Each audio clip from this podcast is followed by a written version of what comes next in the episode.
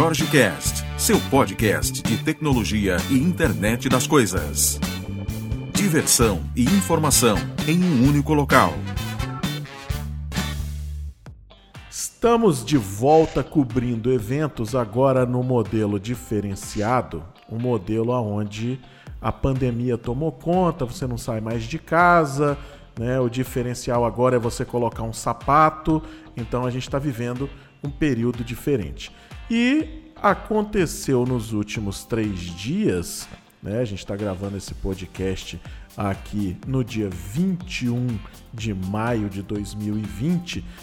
A gente assistiu aí o Build nos últimos três dias. E quando a gente fala desses eventos da Microsoft, você que me segue aqui no, no canal, né?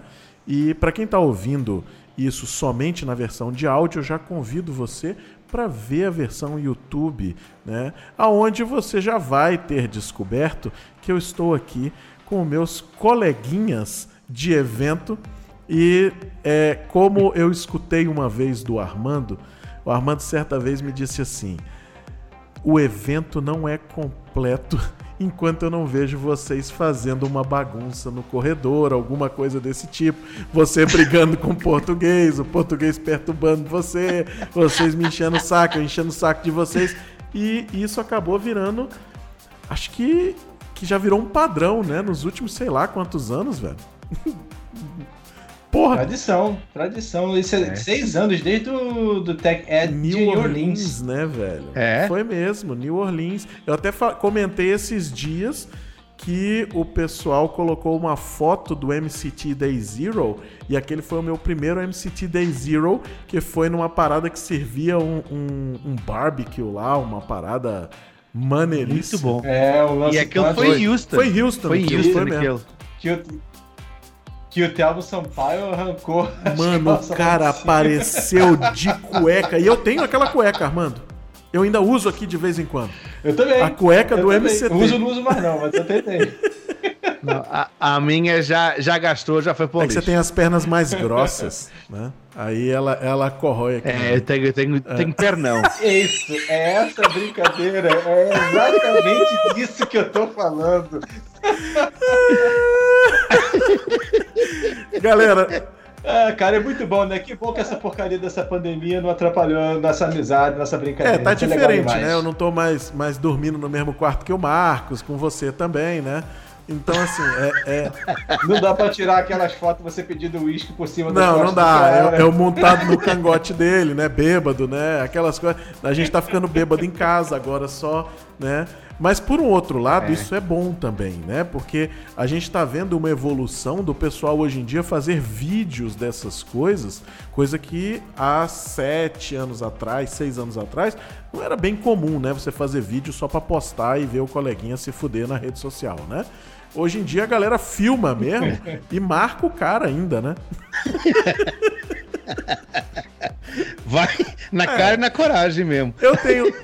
Você é pra incinerar Eu tenho uma foto com o Marcos que ele ficou um pouco chateado no momento que eu postei, onde a gente tava completamente embriagado e apareceu uma foto dele mordendo a minha orelha. E, e, isso repercutiu bastante à época. não me lembro se era ele que mordia a minha orelha ou eu que mordia a orelha dele. É o contrário, você mordia a orelha dele, o cara tá tão bêbado que nem lembra. Mas é, é o que interessa, né? Cara, isso daqui é conta particular ou já tá gravando? Claro que já tá gravando. Não tem como, não tem como, claro. né? É pro, pros colegas que vivenciam isso na vida real junto conosco, né? Que aliás nós somos figuras carimbadas nas festas, né? Porque o pessoal já fica esperando para ver se alguma coisa vai acontecer. Pronto, não aconteceu lá. Agora tá, tá acontecendo, acontecendo aqui, aqui, né? Agora, outra coisa também que eu tenho sentido falta, Armando, é, é, é de um negócio que às vezes a gente também já teve algumas brigas em eventos, né? Sobre isso, que são os swags, né? Onde a gente carrega algumas sacolas de swags E o negócio esse ano não teve porra nenhuma, né? Algumas pessoas. O problema, o problema não é swag. Swag você passa a mão, tá tranquilo. O problema é quando você quer o casaco do cara, É o cara não pode te dar o aquilo. casaco. Você É. fica enchendo o saco dele. Até... Esses caras são Não, insuportáveis. eu, eu me lembro de um episódio com o português. É, para você que tá ouvindo, daqui a pouco a gente vai falar das coisas técnicas e dos lançamentos, né? Mas assim, só para dar uma introdução, eu me lembro de um evento que eu tava com o Portuga e, e a gente foi buscar buscar uns brindes, né? Aquele momento de pegar umas besteiras, uns negócios. Ele foi pegar, acho que eram umas tags de mala. Só que ele errou a mão e pegou umas quatro ou cinco, né? Aí o cara grita pra ele assim: Ei, só pode pegar uma. Aí ele disse: Peguei uma pra cada filho. Aí o cara disse assim: Quantos filhos você tem? Aí ele contou as tags de mala. e falou: Eu tenho tantos filhos. Aí o cara ficou sem graça, que o cara disse assim: Bicho, eu não acredito, velho, que um cara tem a capacidade de dar uma resposta dessa na cara limpa assim. Então, assim, leva, leva a porra da tag e vai embora, mano. São muitos anos de prática. Isso requer muita prática, muito treinamento, É. é, verdade. E a gente, além de tudo isso, né, a gente ainda faz prova dentro dos eventos, ainda trabalha nos eventos, ainda assiste as palestras. Então, assim, é, são dias de. Tanto que depois todo mundo tira uma semaninha pra dar um, um descanso, né? Porque o negócio é, é tenso. Só pra gente fechar essa parte divertida, Armando, esses dias a gente tava lembrando também do dia que você jogou o celular da Juliana na piscina, achando que era o seu. Você lembra disso? Eu achei que eu ia perder a Não, o mais legal foi assim, pra você que tá nos ouvindo agora, Armando tinha um, um celular da da Samsung Samsung. Samsung. e que era a prova d'água à época e o iPhone não era. E o Armando tem uma, um ele tem uma raiva, né, do da Apple, né, Mac, essas coisas. Ele fica nessa, nessa bobagem porque ainda não chegou o tempo dele de aderir a esse movimento. As pessoas têm um ciclo de vida e elas chegam né, nesse momento em que elas vão para o mundo da Apple. Então o Armando ainda não chegou nesse momento. Aí o Armando vem, depois de tomar uma cerveja, Armando passa pela cadeira da piscina, pega um celular e arremessa na água e diz assim: Ha! Celular à prova d'água! E mergulha. não. Não, não, não. Não, não, não. Eu jogo o celular e mergulho atrás dele. Quando eu mergulho atrás dele, que eu olho o celular cair dentro da piscina, eu tô vendo as fasquinhas debaixo d'água. Essas fasquinhas não deviam estar saindo. Quando eu peguei o celular, não Opa. era o meu. Não, aí eu tô atendendo uma conferência no- do lado da piscina, dentro d'água, a gente tomando uma cervejinha, tranquilo e tal. Aí, aquele silêncio, né? Eu disse que coisa estranha, né? Parecia que alguém tinha dado um peidinho na água, um negócio daquele, desagradável, né? Aí o Armando pergunta assim: Pessoal, de quem é aquele celular que a capa brilha? Aí, nesse momento, eu desliguei a conferência e fiz assim: Armando, você não jogou a porra do celular da Juliana na piscina, jogou? Armando, na mesma hora, disse assim: a gente compra outro, pessoal. Não precisamos brigar por causa disso. Eu achei que eu ia perder a amiga aquele dia. E quem se deu bem nessa Fui eu. história toda Fui foi eu. o Jorge. Porque Porque a gente. Eu não lembro quais que eram os números, se era o 7, pegou o 8, É o o 8, pegou era o o- 10, alguma coisa do tipo. Eu sei que eu, a gente acabou o mais novo e a Juliana Foi. deu o mais novo pro Jorge, acabou ficando com o mais mesmo. velho. Quem se deu bem na parada Claro, toda alguém Jorge. tem que se dar bem. Isso foi. É, isso foi. Isso foi em. Orlando. Foi Foi Orlando. Orlando, né? Foi no primeiro. Foi no primeiro Ignite Orlando. Acho que foi. É, foi, foi, foi o retorno. Foi o retorno de Orlando. A gente ficava Foi o primeiro, naquele- Depois de um tempão A viajando. gente ficou naquele país. hotel lá no, no, no Sheraton, ali na frente do. Na frente daquele que tem as baleias lá. É. SeaWorld. Bom, vamos SeaWorld. para a parte técnica que é, Vamos que falar é o que tecnologia, interessa, né? né? Essa parte, infelizmente. É, vamos parar de falar de iPhone, vamos falar de Ah, tecnologia. é, aí, ó. Aí, ó. Tinha que vir uma graça dessa, né? Não sei se você, se você não tá vendo o vídeo aqui no, no canal do YouTube, além de eu convidar você, porque tem é, três pessoas extremamente belas, né, no vídeo, a gente pode perceber também que a câmera do Armando, ela às vezes fica escura, às vezes ela fica clara, né? Mas é um problema de configuração. É uma coisa tranquila, né? Que ele está aí fazendo um ajuste dos drivers no Windows, que eles estão conflitando com o Skype. Mas é coisa tranquila, coisa civilizada, né? A gente não teve esse problema no, no nosso setup, o meu e do Marcos, que é Mac, a gente não está tendo esse, esse pequeno bug, digamos assim. Então, é, não é bug, é funcionalidade não, uh, não configurada. Né? Isso é by design. By design, by design, é, by design. Bom, para você que seguiu o build ou você que não assistiu o build, caiu aqui no nosso podcast, né? Obrigado pela sua audiência e vamos começar conversando. Queria trazer para a roda aqui uh, um lançamento que eu achei sensacional, né? Eu vi uma apresentação. Eu vou fazer um post depois com os links das coisas que a gente vai falar aqui, para que você que está nos ouvindo ou nos vendo aqui consiga é, também ter acesso a esse, a esse material, consiga estudar. Tem muita coisa legal para a gente próximos passos aí, né? Armando e Marcos, vocês ouviram falar num, num lançamento que eles falaram no build chamado Project Bonsai? Cara, eu vi muito lançamento. Não? Bonsai eu não vi, não. O Project é, Bonsai é algo para que você faça treinamento de inteligência artificial e leve isso aí para ponta dentro de hardwares industriais ou dentro né, desse ambiente e todo você pode usar naturalmente para outras coisas, né? A apresentação foi um PID, né? Que é um, um, um controle aqueles quando você, não sei se vocês já viram, né? Quando você faz a estabilização de alguma coisa, você na verdade tem que fazer uma série de cálculos ali, ideais de acordo com o peso que está sendo colocado em cima, né? Do, do movimento que você está fazendo, ou seja, existe um trabalho para fazer isso. Foi feita uma demonstração de como você fazer isso com simplicidade, cara.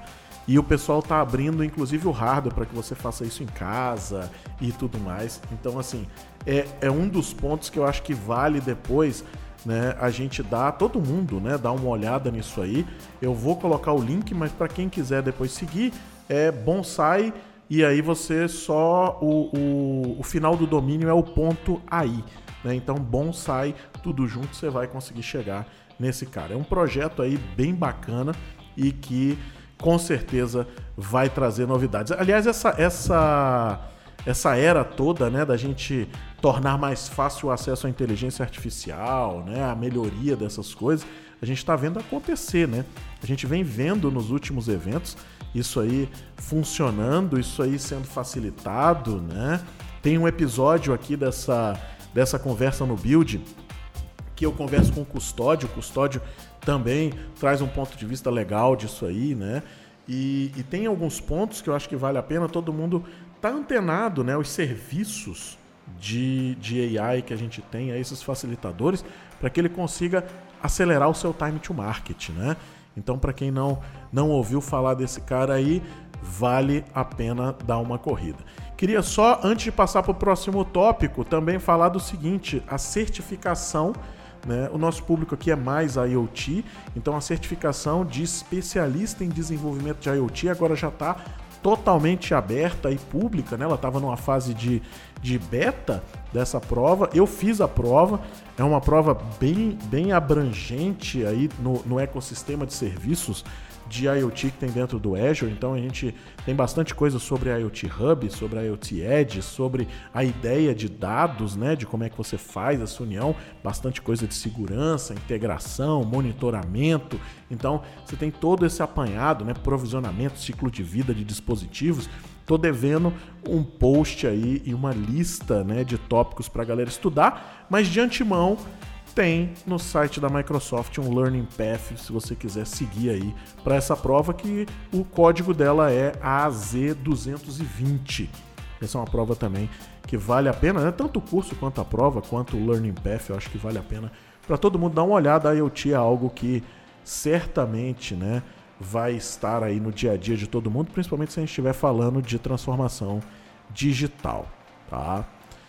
Armando e, e, Marcos, né? Uma das, um dos pontos que foi colocado aqui, eu acho que é uma, uma, uma necessidade em vários sistemas, né? E a gente tem visto aí é que um dos pontos agora que foi foi para GA, né? Foi para para liberação pública aí, para que você possa usar em produção e tudo mais, foi a utilização de VNets e de, de você restringir o acesso ao IoT Hub. E eu acho que essa é uma tendência né, de várias aplicações, e aí a gente tem vários pontos né, no, no, nos serviços do Azure que eu já consigo trazer para dentro de VNets privadas, que eu já consigo trazer para dentro de redes aí específicas, né? E a gente tem alguns pontos também que dá para interligar. Eu vejo muita dúvida disso em alguns clientes do seguinte: poxa, mas tá aberto, né? Eu vou colocar esse cara lá numa nuvem pública. Não tem uma forma de eu restringir esse acesso para que ele saia somente do meu site aqui, né? Do meu do meu do meu barramento aqui de peso. Não tem como eu restringir o, o acesso de, dos meus dispositivos à ponta, não tem como eu restringir o acesso do storage a uma rede específica. O que, que, que, a gente tem no Azure dessas coisas aí hoje? Quem, que, quem, quem quer dar uma comentada nesse ponto aí para nós?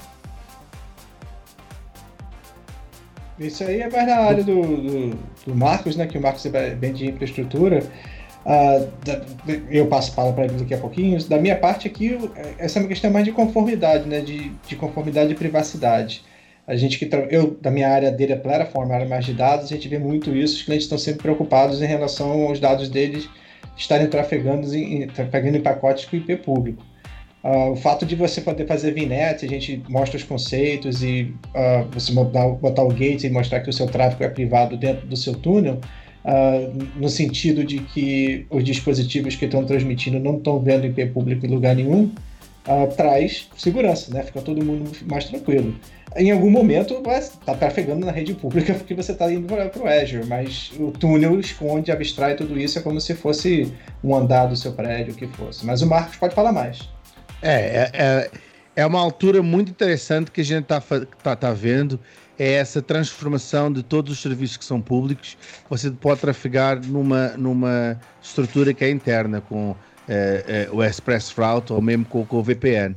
É muito interessante essa parte, você poder publicar internamente esses, esses serviços como o Private Link que você tem, que você pode inclusivamente ver esse, esse melhoramento desse serviço. Porque você já tinha esse serviço antigamente, só que antigamente era de uma forma geral. Ou seja, você se quisesse disponibilizar o serviço, por exemplo, de Azure SQL, uh, você disponibilizava o serviço todo Neste caso aqui, você pode especificar, pode ir ao pormenor de especificar qual a instância que você quer daquele, daquela, daquela estrutura de Azure SQL. Você não tem que disponibilizar para tudo, simplesmente para aquilo que você quer. É muito interessante essa estrutura de, de forma como estão a fazer toda essa parte de uh, melhoramento desses serviços, não de uma forma geral, mas de uma forma um pouco mais específica. É, é muito interessante. Mas Legal, pegando. Na... Ah, desculpa, vai lá, Marcos.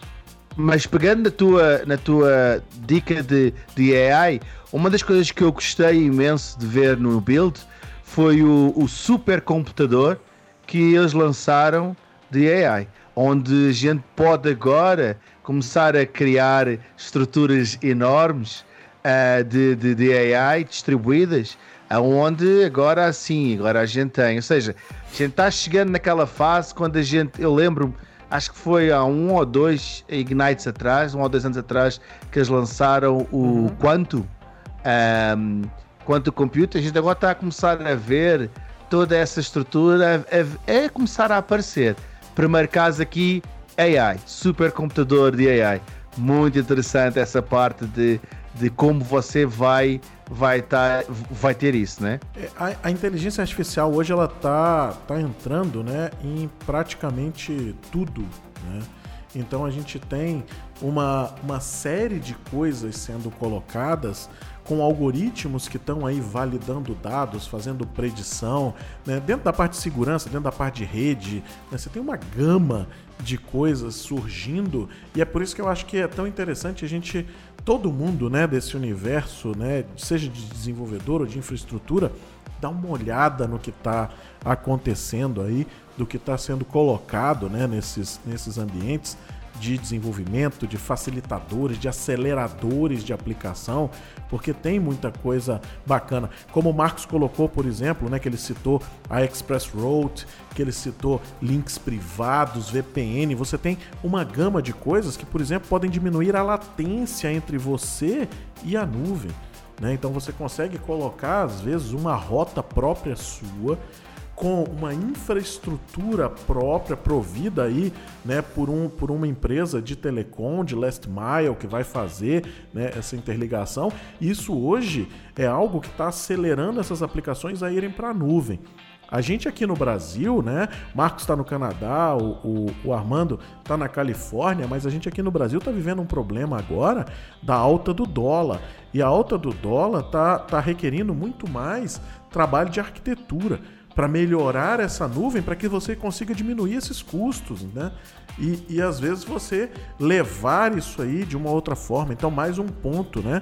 Para a gente estar tá prestando atenção no que está surgindo de novo, porque às vezes o que surge de novo facilita toda essa parte de trazer esse custo para baixo. Às vezes você está usando um serviço que está é, é, consumindo mais recursos e você poderia estar tá melhorando isso para alguma coisa nova. Por isso que é tão importante esse, esses eventos, né?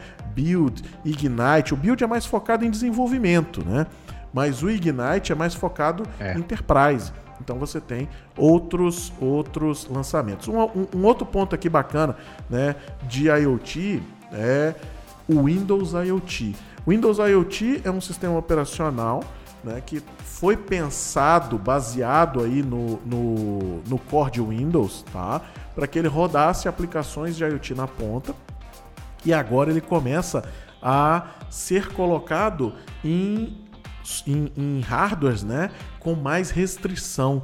Então você vai conseguir colocar ele aí num hardware que tenha menor escopo, né, tanto de memória quanto de processamento. Então isso aí também vai ser um ganho para que a gente veja aí o Windows em mais dispositivos.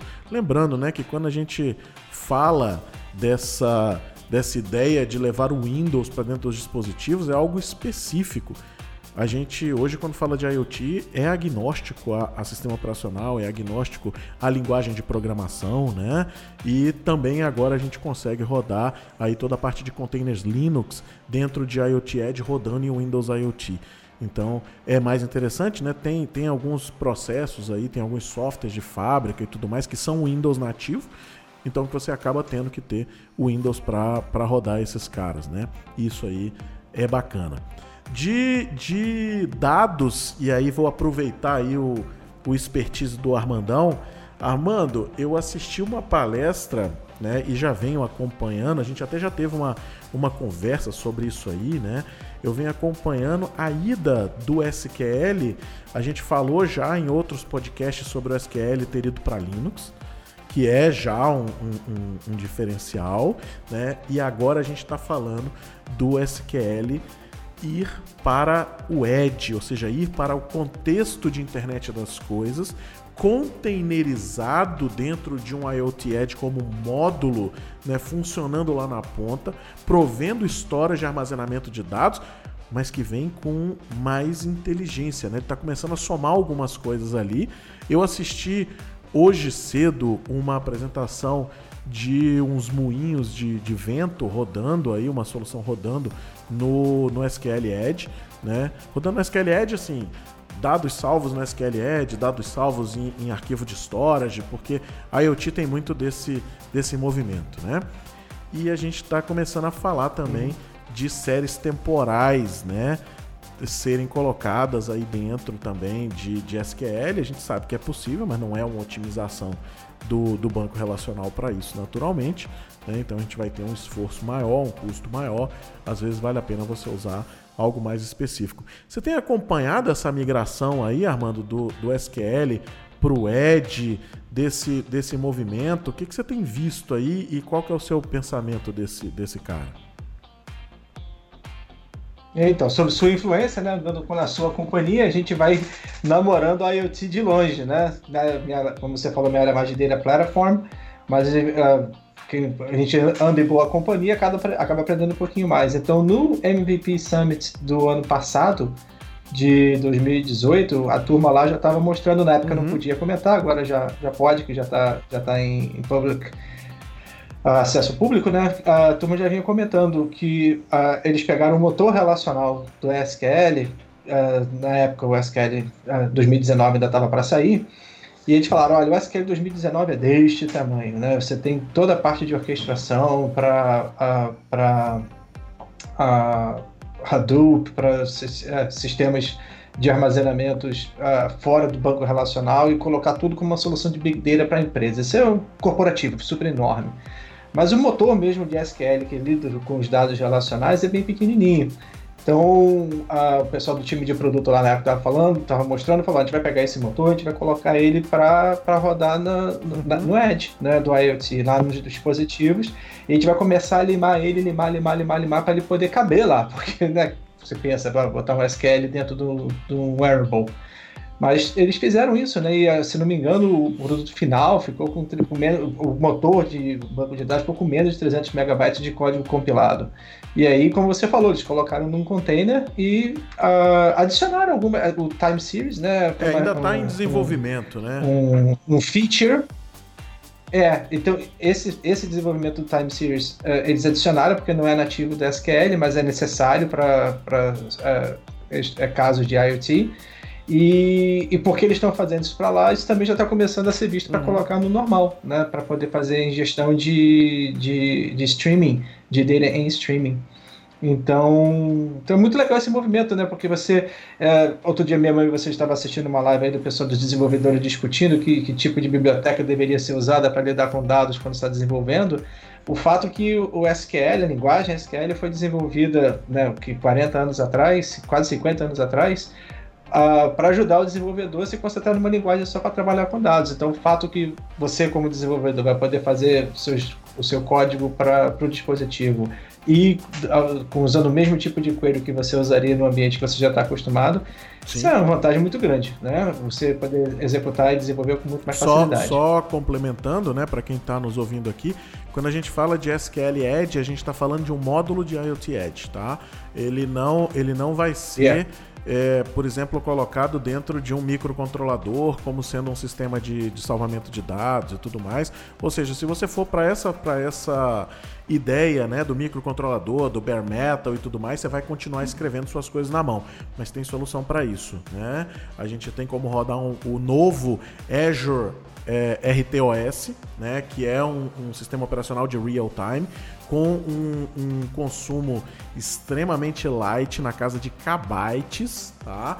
Então esse cara também, uh, o que a Microsoft fez foi adquirir uma solução de mercado e trouxe isso para dentro né, desse desse contexto de IoT que a gente tem hoje dentro da nuvem do Azure e que, cara, com certeza isso aí vai ser um game changer, porque a gente já tinha isso operando, né? Isso já era utilizado em uma série de, de microcontroladores, já era uma solução de mercado robusta e agora ele está fazendo par com o Azure Sphere.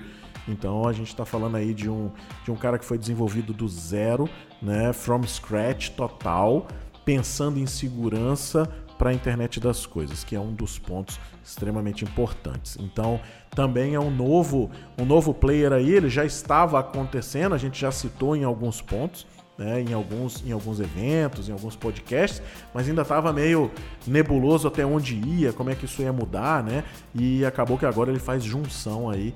Você pode usá-lo separado, né? E você pode também utilizá-lo com o, o Azure Sphere tá? Para devices menores, né? Quando a gente fala de devices aí já no nível de microcontrolador, tá?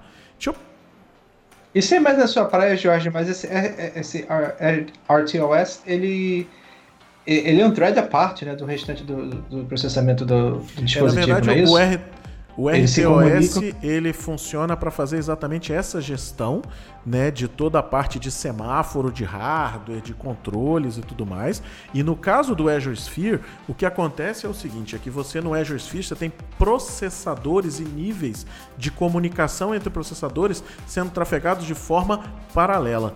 Então eu tenho independente. Independente no Azure Sphere eu tenho uhum. algo que é o core dele, aonde ele faz toda a gestão do hardware interno e eu tenho algo que faz a integração sua com esse mundo externo. Por exemplo, uma coisa do lado de cá não fala direto com Wi-Fi ele tem que passar por esse núcleo. Então você tem uhum. alguns pontos aí do Azure Sphere, além do Azure Sphere ser um conceito. Né? Então você tem desde a autenticação, do pedido de autenticação dele dentro de um AD seu.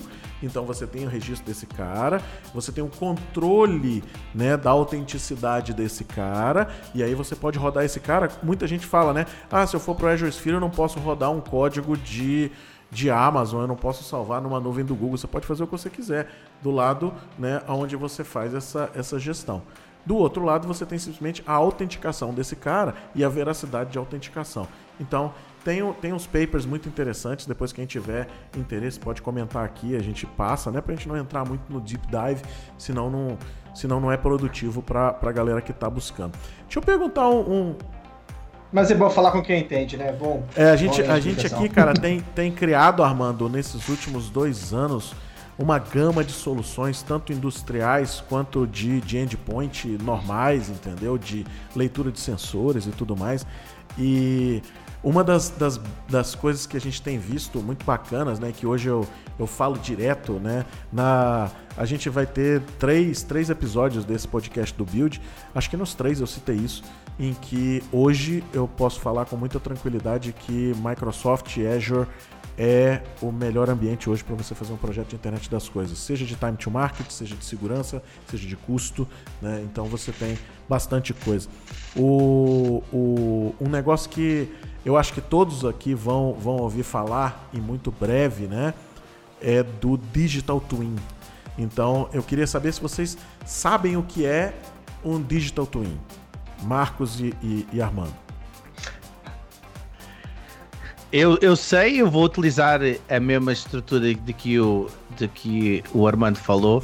Eu sei por você e pelas boas companhias, né? E de ouvir falar e de participar em todos estes podcasts um, do que é um Digital Twin. Pela, de uma forma mais de infraestrutura e é capaz de ser uma boa, uma boa deixa de gente ter aqui as três áreas um, basicamente uh, existentes neste podcast de infraestrutura da IoT e de dados Uh, numa estrutura de infraestrutura, segundo o que eu entendi, e corrijo-me se estiver errado, é uma forma de que você tem de construir uma uh, o seu projeto que você tem, ou a sua, sua digamos, a infraestrutura uh, de, de, projeto, em que você pode criar. eu, eu lembro de ver isso há uns anos atrás no, no, no Ignite, em que eles mostravam uh, o Digital Twin, neste caso, de um edifício, um, eh, em que eles mostravam a planilha do edifício, neste caso, toda a, a, a estrutura em, em, como se fosse um arquiteto mesmo uh, de civil, e depois mostravam esse Digital Twin. Um, essa estrutura em toda a parte, com todos os componentes, com todos os uh, devices conectados, em que mostravam completamente uma forma digital aquela estrutura do edifício em que eles podiam chegar e fazer. É mais um tipo do. Não sei se vocês se lembram daquele Minority Report, do filme, em que eles chegavam lá e chegavam lá, faziam zoom e conseguiam ver, ok, o problema está neste elevador aqui específico que tem a fazer isto. O cara, se calhar, comeu três costelas ou três picanhas e não consegue subir bem. o, quando a gente esteve lá na, no campus da última vez, a gente viu lá os prédios, tá tudo sendo demolidos, lembra, Jorge e, e Marcos? Os prédios lá sendo demolidos e o, o, o, o pessoal do time de produto lá de IoT, do, do Digital Twins, eles estavam comentando agora no Build, eu vi a sessão ontem, que os prédios novos estão levantando, já uh, os, os próprios fornecedores, né, os vendors, já estão fornecendo todos uh, os dispositivos que vão estar fazendo, uh, os sensores que vão estar fazendo as medições, com o suporte de Digital Twins. Então eles vão ter o campo inteiro, o campus inteiro em, é, uhum. virtualizado, né, como Digital Twin para poder monitorar o que está acontecendo em cada um dos sensores e poder fazer troubleshooting tá e tudo mais. nos ouvindo aqui, né, e não não consegue ainda, né, é, é, é desenhar isso mentalmente, Um exemplo muito legal, né? O exemplo do prédio, eu acho que é o que está mais se materializando quando a gente fala de, de, Digital Twin. Mas a ideia do Digital Twin é você realmente ter uma réplica virtual, né? É você ter um gêmeo digital tá? E isso não é nada novo. A gente já tem dentro isso dentro de laboratórios há muito tempo, né? Turbinas da, de, de aviação já tem geração de dados e você já simula isso dentro, né? De softwares matemáticos, então você tem essa simulação, né? isso já acontece dentro da academia há muitos anos. A simulação primeiro ela é feita matematicamente para que depois seja construída a peça para saber o ponto correto aonde aquilo vai poder fissurar ou não vai, o quanto aquilo vai consumir, o quanto aquilo vai aquecer. Então simulações matemáticas são feitas.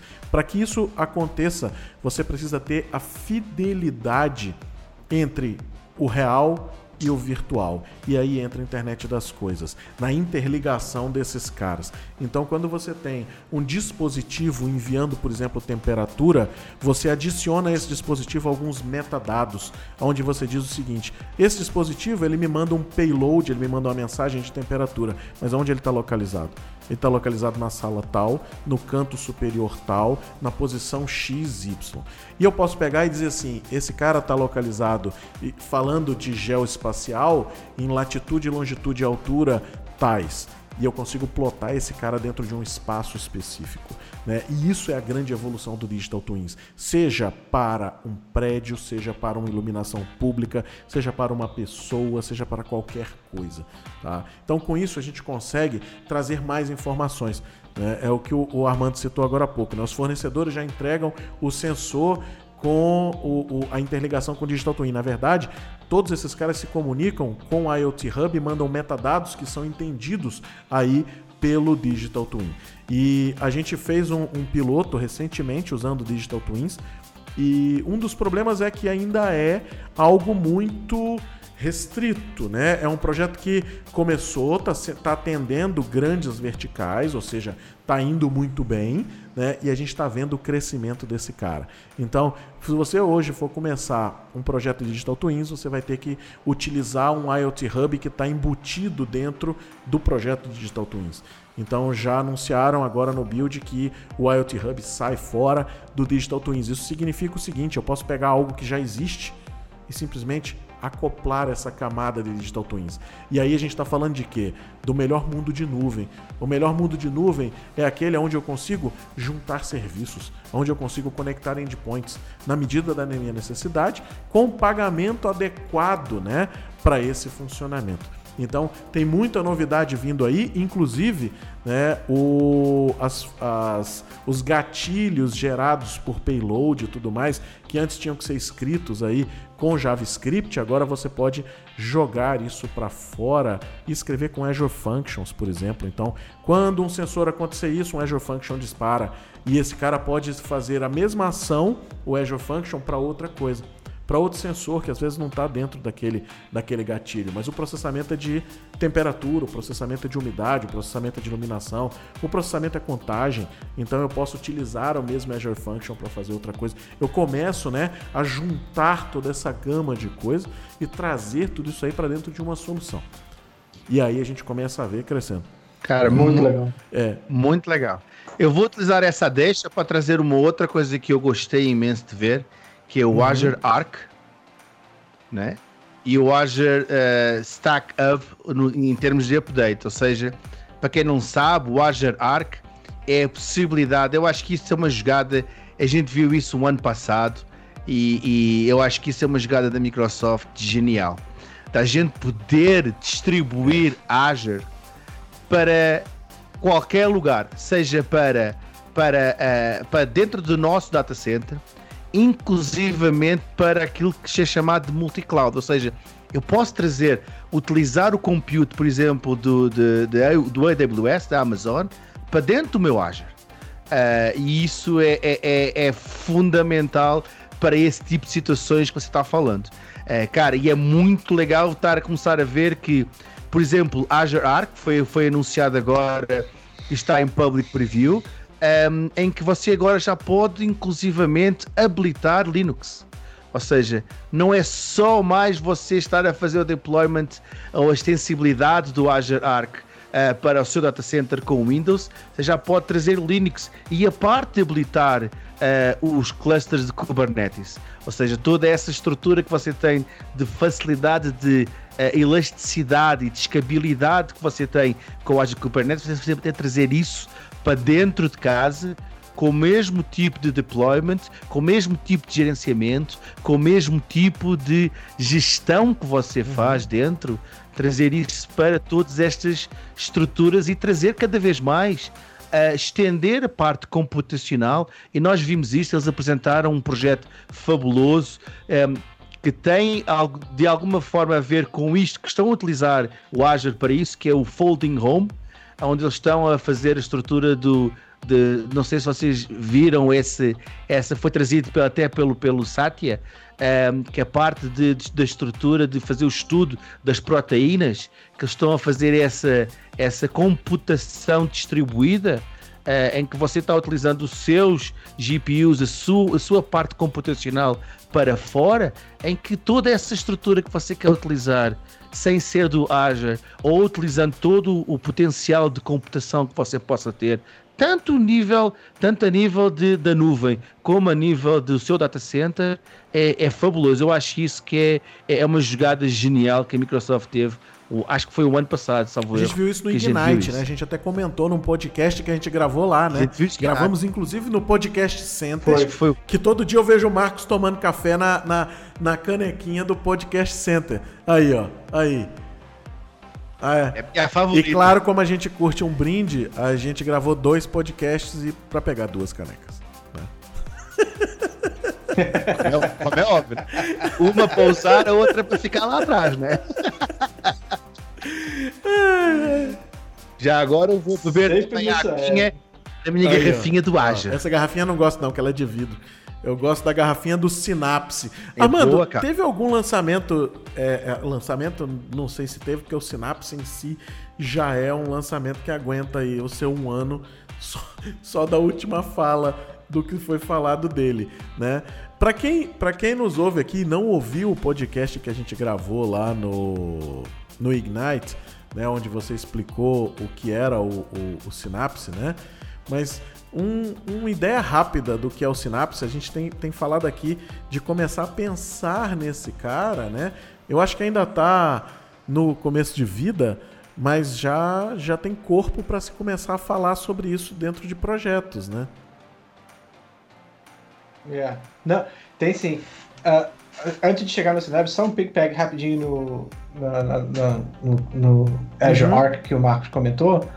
Uh, o seu canal é canal de IoT, né? A turma aqui é focada no IoT. E é legal de ter essa pluralidade de assuntos. Mas para a turma que está é, ou está tá do lado de alguém que está escutando o canal, ou então se você quiser dar ajuda para o seu time, é fundamental, se o seu time ainda não está trabalhando com containers, para entender como é que containers funciona e Kubernetes.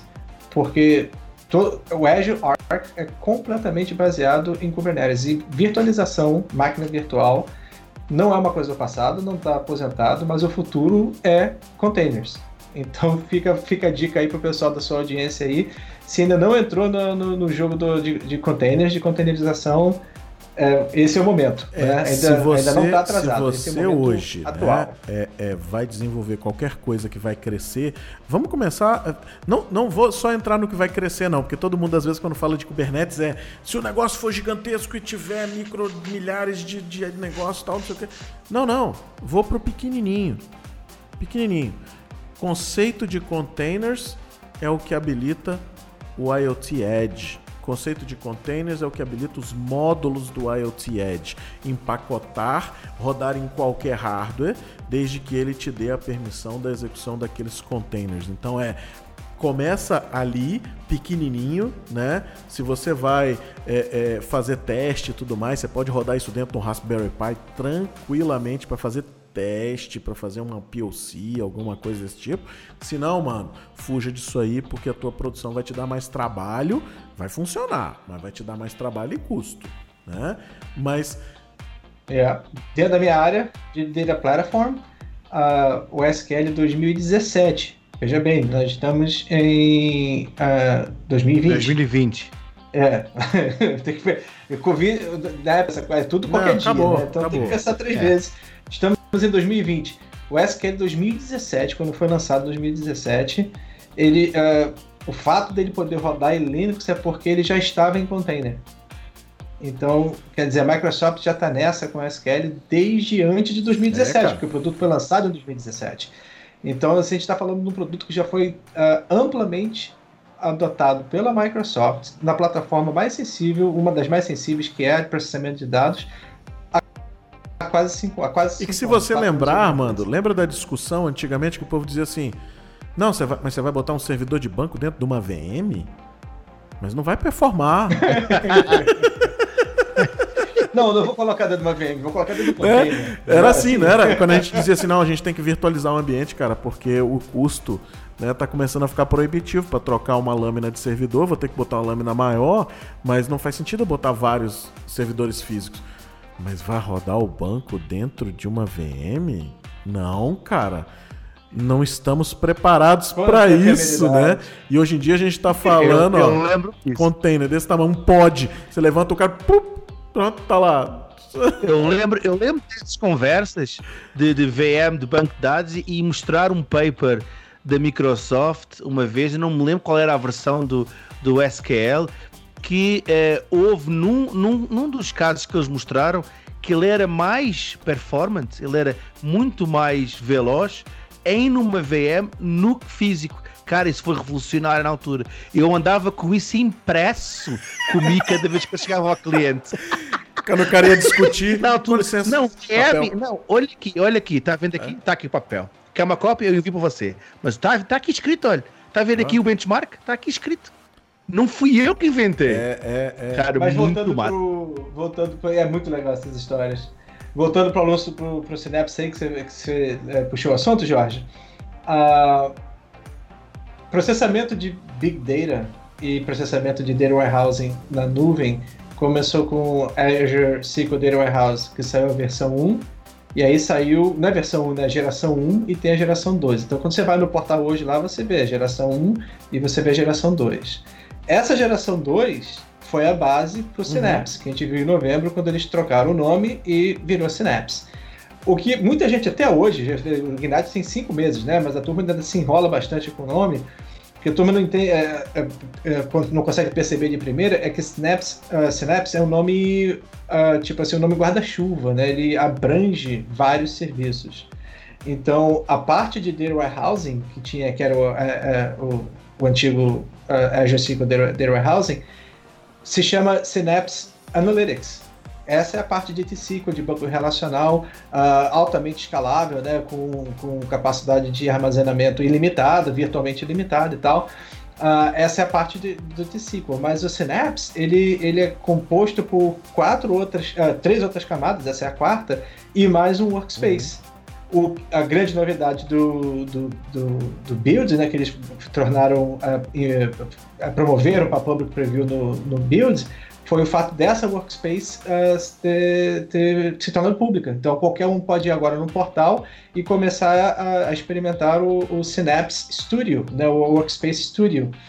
E o que o Workspace Studio traz de, de, de interessante, de benefício para os data architects é que eu não preciso mais ir, ir no Azure e falar, eu preciso aqui, vou alocar aqui um, um, um, Azure Data Factory, eu vou alocar aqui um Data Lake, eu vou alocar aqui um, um Cosmos DB, eu vou alocar aqui um Power BI, porque o dado vai, o dado vai vir, vai fazer a ingestão, vai cair no Lake, vai processar com um Cluster Spark para fazer algumas transformações, vai cair no Data Warehouse para poder fazer os modelos relacionais e dimensionais, vou criar os Data Marts no Analysis Service e fazer a frente no Power BI. Eu tinha que, eu, eu tinha que fazer tudo isso em serviços separados e costurar todo mundo para trabalhar junto com o, o Synapse uh, Workspace Studio, é tudo numa interface só, toda a parte de segurança embutida, clique, acho que não tem drag and drop, mas é clique, clique, clique e uh, né, você tem todo o ambiente de ponta a ponta, altamente integrado com a, teste integrado do seu, da sua visualização de dados no Power BI dentro do, do, Workspace Studio sem necessidade de você ter uma licença para poder fazer seus testes. Você precisa ter licença para expor para quem vai consumir, mas para você fazer seus testes o Power BI já está embutido ali dentro. Então, como você gosta, a, a, frase que você gosta muito de falar, né, o time to market, para você fazer sua engenharia Muitas de dados de, menor, de né, consumo, a, a, a, exposição, né, de você gestão a consumo, reduz muito, ficou muito, muito, muito melhor. Essa é uma das novidades que, que vieram. Né? A outra grande novidade é que o próprio modelo computacional do Synapse mudou. Né? Você tinha uh, os servidores, né? você montava lá o, o, seu servidor e você definia lá o seu DW, qual que seria o poder computacional, poder computacional que você quer. E, e, e, agora você tem os servidores sob demanda né, e completamente de, é, desconectado do storage. Então você pode ter grupos de servidores compute nodes com a parte um do outro com performances diferentes um de outro uh, focando na mesma, no mesmo storage. Isso é muito legal. E, e... vou fazer uma pergunta para você, neste caso, Armando. E sobre o Azure Synapse Link? E por Cosmos, né? O, o, o, Link, na realidade, é, uma, é, é, um feature do Cosmos DB.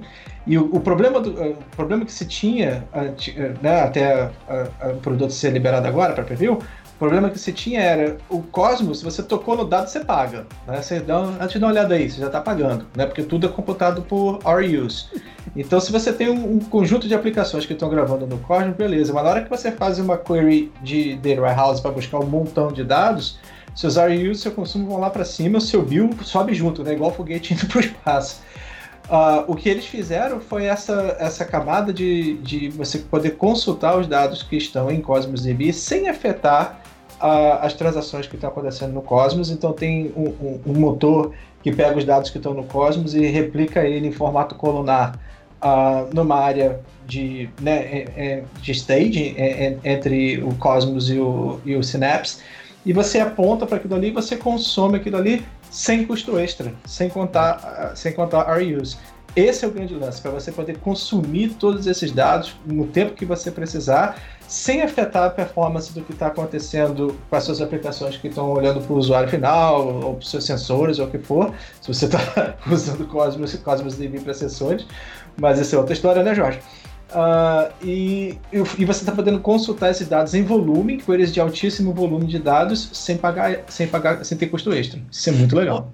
Outra coisa que eu também vi foi que eles também lançaram agora uma versão de Cosmos DB que é gratuito. Isso, eu ia tocar nesse assunto agora. Tem. Você tem o um modelo é. serverless, né? E você tem o um modelo é, gratuito agora, já dentro do teu plano free. Então é algo, né? Que é, é uma ideia da gente começar a ver a utilização desse cara, né? O, eu me lembro quando o Cosmos DB foi lançado, eu tava, tava do lado do Armando, né? E, e o Armando ficou em silêncio, eu em silêncio porque a ideia era você salvar um dado aqui e o dado está lá na Europa. E aí a gente disse assim, porra, calma aí, velho. Aí veio a bilhetagem. Quando veio a primeira bilhetagem, aí eu disse, ah, mano, é impossível, né, fazer uso desse negócio. E agora a gente está vendo os ajustes aí na bilhetagem exatamente para tornar isso mais, mais possível, né? E, e, uma das coisas interessantes do, do Cosmos, quando a gente fala de soluções de IoT, é exatamente a diversidade de frameworks que eu tenho dentro de um cara único, né, para possibilitar essa eu fazer utilização, né? Então posso estar tá colocando um grafo, posso estar tá colocando um documento, posso estar tá colocando uma série de coisas, tratando, né, de formas diferentes, vários tipos de coisas. E tem agora, né, essa ideia, além de a gente falar de algo que é focado em performance. O cara realmente é, é o cara é bruto, velho. Isso, isso é, um, é, é estúpido o negócio. Agora é assim, tem que, tem que ser muito bem pensado, né? Como toda solução de nuvem, não é. Isso não é um, um, ah, não use nunca, não faça nunca. Não é bem isso, não. É assim, Fica... tem, tem a gente aprendeu aqui com, com o cliente, né? A gente tinha muito essa ideia do custo e tal, não sei o quê, e o cara provou pra gente que, assim, cara, ele queria que fizesse em Cosmos e a gente teve que fazer em Cosmos, não adianta. E, e ele provou por que, que ele queria, né? Então é. O custo é muito relativo ao que você tem de entrega, né? Então fica, é... a dica pro, fica a dica pro, pro, pro, pro profissional de dados que vai trabalhar com Cosmos, né? O Cosmos não é relacional. Então, faça o seu modelo sem ser baseado em técnicas relacionais. Fica. É. a, a dica básica aí. E outra coisa que você falou aí, Jorge, que é, que é legal, né, parece coisa de, de filme, aquele filme como é que é Tropa de Elite, né? A, a Microsoft tem consciência social. Lá no filme eles falam que traficante tem consciência social. Mas o fato é que, que não querendo comparar, né? Foi só uma frase que é, que é usada no filme, mas a, a Microsoft tem investido muito da, uh, em, em, dar suporte a, a startups e a, e a, pequenos negócios a, a, custo mínimo próximo a zero. Né? Existe, existe muita coisa que a Microsoft oferece para empresas que estão começando agora que ou é custo zero ou é o bill lá na frente, né? quando, come, quando começar a usar, mas muito lá na frente. Ah, tem vários planos que estão vindo aí, principalmente agora com, o Covid, com essa questão do, da pandemia, né, do Covid, do, do coronavírus. Ah, aqui na América, a estimativa é que 20 a 25% do, dos, small, dos pequenos negócios, né, das empresas pequenas, vão fechar para sempre. Vão, o cara vai falir daqui a um tempo ele vai abrir de novo de outro jeito. Então, existe eu estou muito impressionado com, com, esse com o fato que a Microsoft está disponibilizando uma tonelada de serviços. Por exemplo, uh, existe um conjunto de serviços que estão oferecidos para ONGs aqui nos Estados Unidos de forma gratuita, porque as ONGs, por causa do Covid, perderam entre 60% a 80% das doações turma sumiu. O cara ou perdeu o emprego ou você não consegue mais achar que ele não pra tem trabalhar. você já tem um programa da as grandes, né? É, as grandes já tem esse programa. Eles ampliaram. É. O que, o que a gente tem é, visto, né, é, é, exatamente esse, esse suporte, né? E eu acho que uma das coisas legais, a gente aqui tá, tá terminando de mapear um novo treinamento de IoT e a gente foi ter uma conversa interna aqui sobre como é que o cara vai fazer os exercícios dos laboratórios e tudo mais? E a gente chegou num consenso aqui de que 90% dos laboratórios que a gente tinha inscrito, as pessoas conseguiam rodar nos gratuitos, cara. Então é, é muito interessante essa possibilidade, porque muita gente, quando a gente fala de nuvem, né? Aqui a gente está falando de Microsoft, mas tem outras nuvens também, né? De outros players grandes e que, que seguem a mesma linha, né? Não, não existe esse, ah, é só aqui que é bom, lá do outro lado tem um monstro que vai te morder, não sei o que. Não tem isso, não. Todo mundo é bom, né? E hoje o negócio é você conhecer todos e usar o melhor de todos numa solução. Mas o que, o que é muito interessante é que cada vez mais você consegue aprender, validar ideias sem botar a mão no bolso. Você consegue ir lá testar e dizer, cara, é isso. É, Jupyter, e, Jupyter é... Notebooks é, com Spark Cluster por trás, Aí. disponível de graça. Não precisa nem colocar no número de cartão de crédito para você criar conta, nada disso. É, isso é muito interessante, porque uma das coisas que eu vi, por exemplo, no que eu achei muito massa uh, no, no, num dos keynotes foi nesta parte do Covid-19 foi, acho que foi o Sweden, uh, uh, Sweden uh, Healthcare, que é uma, uma, da, uma das estruturas de, de, que tem nos Estados Unidos, em que eles criaram uma estrutura de dados, não é de dados, de uma, uma aplicação em que você podia utilizar essa aplicação e eles disponibilizaram o código no GitHub. Uh, e então todas as, as, estruturas que eles tinham para poder gerir um, ehm, as máscaras, poder gerir as luvas, tudo que era, o que era inclusivamente isso, eles disponibilizaram o código e a, e a arquitetura toda para que realmente pudesse ser distribuído e pudesse ser utilizado por quase toda a gente, ou seja, eles desenvolveram essa estrutura toda, foi, foi extremamente, eu achei, achei muito interessante a forma com que realmente este mundo um, mudou por causa deste Covid-19, né? Foi é. uma das coisas bastante interessantes. Muito legal. O Synapse não tá nessa ainda, Jorge. Ainda não tem versão free do Synapse, não. É. Mas Cosmos Já dá pro cara começar a brincar, né? Tem. Agora. Yeah. Agora, eu não sei se vocês repararam, uma das coisas que eu achei muito interessante foi uh, na, na, na, parte de, de, Quando eles falaram de, dos keynotes, tanto do Scott Ansman como do, do, do Scott Guthrie, é, foi que a maior parte das ferramentas que eles estão a lançar é tudo open source. Ou seja, é tudo disponível para qualquer pessoa poder chegar lá, poder melhorar, é tudo comunidade. É, é uma das coisas que quem criticava a Microsoft, e voltando um pouco atrás na conversa como a gente teve, no caso de rodar banco de dados em, em, em VMs, se a gente voltar um pouco atrás, era um todo mundo que criticava a Microsoft. Uh, que realmente a Microsoft era aquele bicho-papão que não queria mais código, que só queria o código para ela e que não desenvolvia e que não dava nada. Agora, Essa galera vai achar uma forma de reclamar, é não se preocupe. Daqui a pouco eles vão estar reclamando de alguma coisa. O cara que é chato, ele é chato a vida inteira. Não adianta. É o cara chato pra caceta, não adianta. Ele vai achar ruim, ele vai dizer: Ah, agora os caras botaram open source, tá tudo livre, que absurdo, não sei o quê. Então, assim, esse, a galera do reclamar, eu já aprendi que é bobagem. A gente tá vivendo aqui no Brasil uma, uma era onde o nego tá reclamando de tudo, cara ficou tão chato, você não consegue mais falar com ninguém. Então, eu já vi que os caras gostam é de reclamar. Tem uns figuras que gostam de reclamar. Não dá uma solução, não dá um nada. Tem a galera que, tem, a galera que tem um prazer, um certo orgasmo e fica reclamando é... de tudo, né? Não importa se, se tá chovendo, tá ruim, se tá É, esses caras tá aí que se dane, pronto, tá tem. tudo certo. Fala em. Fala em open source, vocês já instalaram o Power, Ainda não. Power Tools? Não. Eu botei ontem aqui, gostei do gerenciamento de tela, né? Monitor aqui de casa é grandão, então dividi a tela. Eu vou colocar, eu vou colocar no meu Parallels legal. rodando aqui, né? Num dos monitores vai ficar bom, vai ficar legal.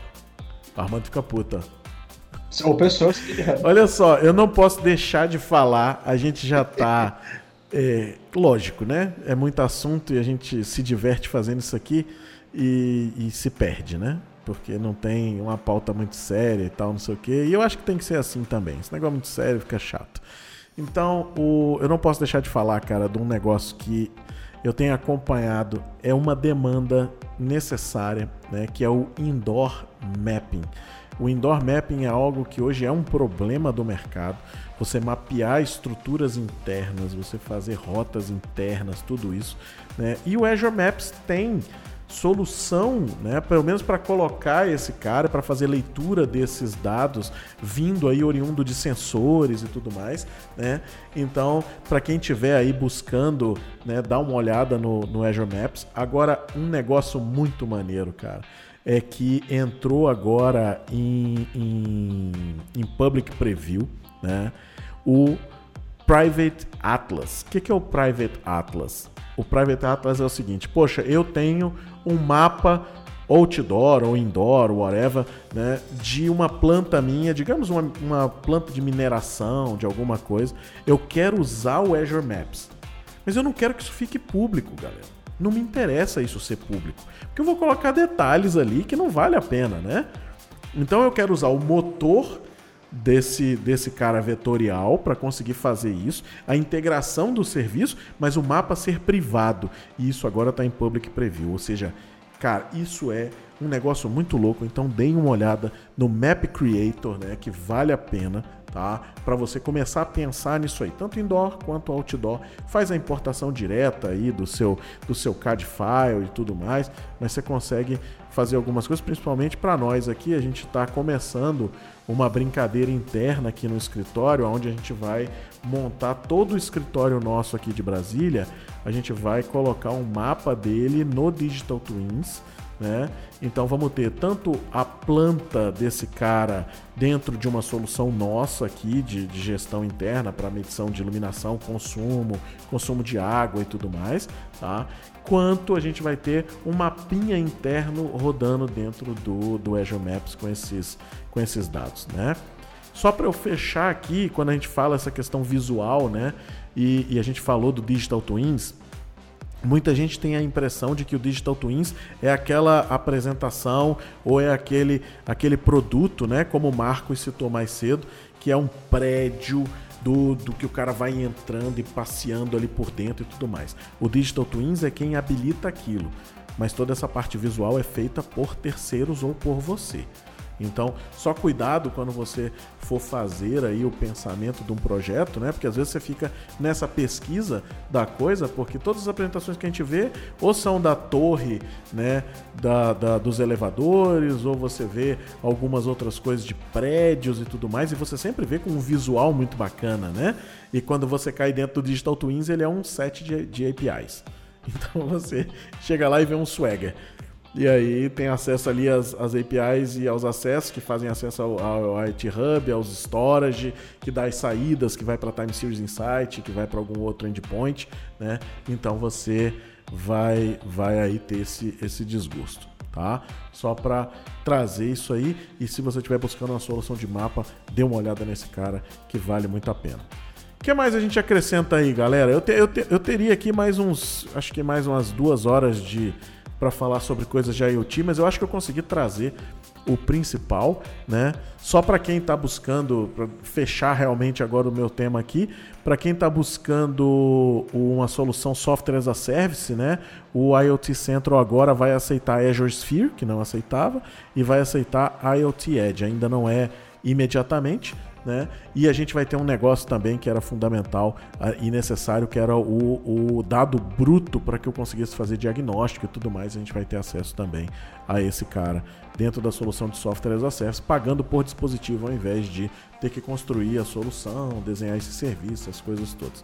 Né? Quem quiser saber mais sobre qualquer um desses temas ou sobre qualquer outra coisa de IoT, pode comentar aqui no vídeo, né, que a gente vai vai dar um, um se você estiver ouvindo no podcast, no Spotify ou em, em, algum outro, né, pode me buscar lá no Twitter, arroba Jorge Maia, pode mandar lá a questão que a gente responde.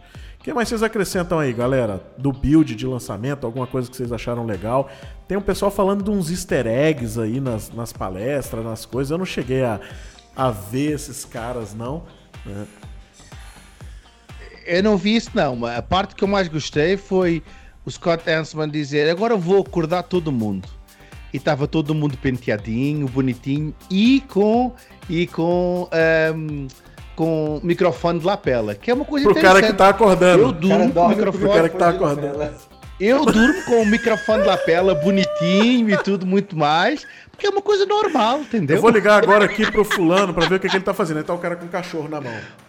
Opa, você tá segurando seu cachorro é. e atendendo a ligação? É, ó, oh, que legal e tal. Vamos falar do GitHub. É.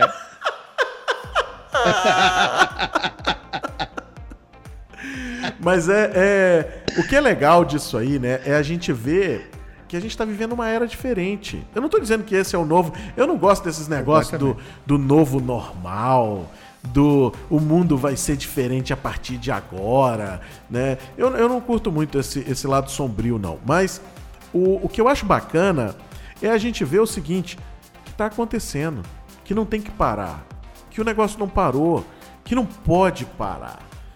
É assim, não é mais o stage, mas é a gente ligar um pro outro. Não. A gente não tá mais junto lá em, em, Seattle como a gente estaria agora nessa conferência, mas a gente tá fazendo a mesma coisa aqui. Então é, porra, é a mesma coisa? Não, lógico, a gente vai sacanear muito menos, porque tá gravando, é. né? Isso vai pro, pro troço lá e tal, não sei o quê, ninguém tá bêbado. Mas assim, não é a mesma coisa. Ah, é. Só eu que bebo. Ah, porra, mano. É só seguir o seu Instagram. Ah, é só seguir arroba Maia lá no Instagram você vai ver a vidinha Não, agora eu tô Jorge, curtindo né? lives de sofrência. Aí é foda, cara, porque a live de sofrência ela começa na sexta-feira, termina no domingo é um fim de semana você é embriagado, porque não tem como você ouvir aquilo sem beber. Ah, você desidrata desse jeito, velho. Ah, você desidrata de... Outra coisa, outra coisa interessante. Mas é, em vez de comprar álcool 70, eu tô fazendo o gargarejo aqui do Covid com bourbon. Então, assim, tá, tá indo bem, entendeu? Pra matar o vírus. A receita Essa é forte. Tá fazendo errado. Pro bom que você indicou é bom, cara. É bom, não é? É bom. Cara, o Bullet é, é, é um mega, é um Muito mega, bom. é um mega bourbon, velho. Eu gosto bastante, preço bom, né? E, e uma qualidade excelente. Né? Agora ele tem um teor alcoólico meio bruto, né? E, e depois tem o, o... Então explica, explica, você que entende, explica qual a diferença da etiqueta verde para a etiqueta ah, marrom. do Jack Daniels? Na verdade. Não, do, do Bullet. O bu ah, é porque são, são cereais diferentes, né? O Bullet verde é o, é o feito de rye. E, e o outro é, é o comum. Entendeu? Mas tá o do. Aí, o do... Eu curto, eu curto. Esse bebida, é bebida aqui a gente curte. Ele fez o Digital Twin do Bourbon agora. Mas você sabe eu só queria mencionar mais uma coisa antes da gente entrar outra vez na, ah. na, na, palhaçada. Foi a questão do Teams. Não sei se vocês viram, mas no Teams, nos últimos dois meses, cara, cresceu 75 milhões de pessoas é. todos os dias.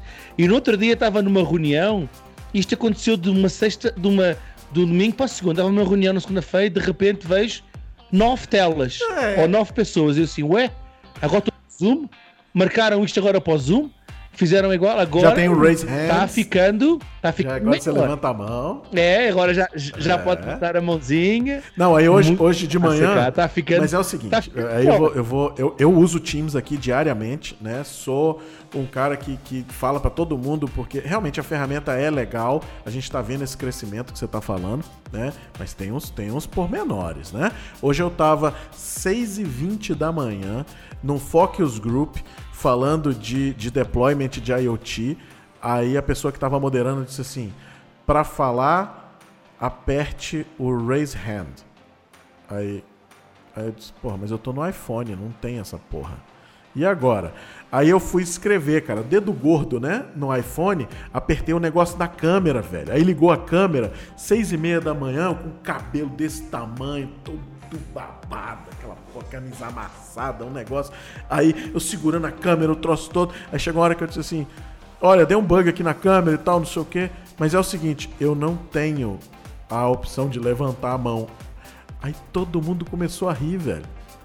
Porque todo mundo sofre do mesmo problema. Tá, É assim, vem uma, uma diretiva que diz, olha, no começo da sessão coloca lá que o cara tem que levantar a mão. Só que nem que esqueceu que a funcionalidade não foi ainda pro iOS. Foi só pro... Ele tá totalmente distribuído. Aí fica o cara tipo eu. E agora, como é que eu faço pra falar?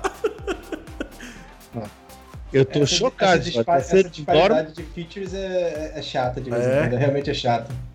mas eu, eu tô chocado que você não dorme não, de não, microfone. não tô dormindo cara. de microfone de lapela, não. Eu, eu... Mas eu parei. Antes eu dormia e agora eu tô pensando seriamente em botar microfone Bluetooth. Porque aí você já deixa ele, já tá ali, tranquilo, já pareia, né? Já faz o negócio todo.